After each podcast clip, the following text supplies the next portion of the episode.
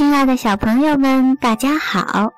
欢迎您收听第五期七彩讲故事，也欢迎您关注我们的微信公众平台，搜索“七彩讲故事”。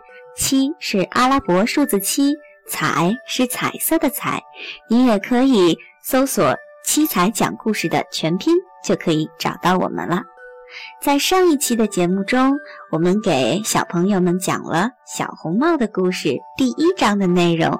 那么，小红帽的故事第二章内容又是怎么样的呢？小红帽将会遇到些什么呢？我们来一起听一下吧。小红帽第二章。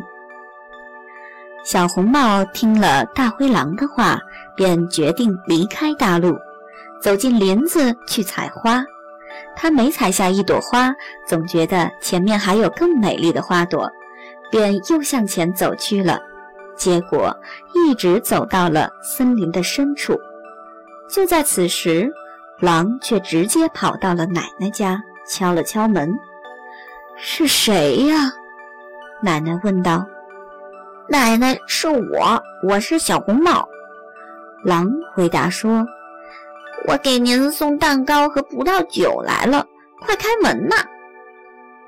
你拉一下门栓就行了。”奶奶大声地说，“我身上没有力气，起不来。”狼刚拉起门栓，那门呐就开了。狼二话没说，就冲到奶奶的床前，把奶奶吞进了肚子。然后他穿上奶奶的衣服，戴上奶奶的帽子，躺在床上，还拉上了帘子。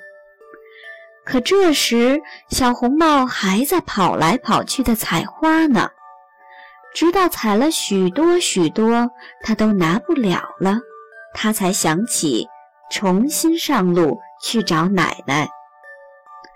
看到奶奶家的门开着，他感到很奇怪。一走进屋子，就有一种奇怪的感觉，心里想：“天哪，平常我那么喜欢来奶奶家，今天怎么却这样害怕？”他大声叫道：“早上好！”可是没有听到回答。他走到床前，拉开帘子，只见奶奶躺在床上。帽子拉得很低很低，把脸都遮住了，样子非常奇怪。奶奶，她说：“你的耳朵怎么这样大呀？”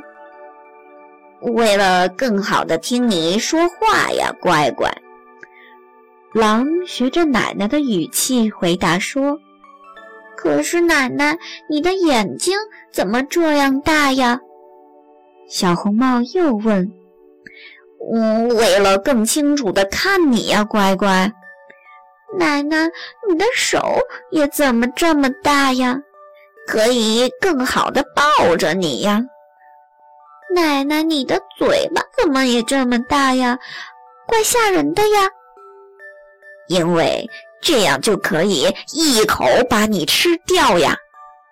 狼刚说完。就从床上跳起来，把小红帽吞进了肚子。狼吃饱了以后就困了，于是他就重新躺到床上睡着了，而且大声地打着呼噜。过了不久，一位猎人碰巧从屋前走过，心想：这老太太呼噜打得好响啊！我要进去看看，他是不是出了什么事了。于是猎人进了屋，来到床前时，却发现躺在那里的竟然是一只狼。好了，亲爱的小朋友们，第二章的小红帽的故事就到这里了。这一章的小红帽经历了惊险的一幕。那么接下来，猎人与狼之间会发生什么样的事情呢？期待大家收听我们下一期的小红帽的故事。好了，各位小朋友们，我们再见啦！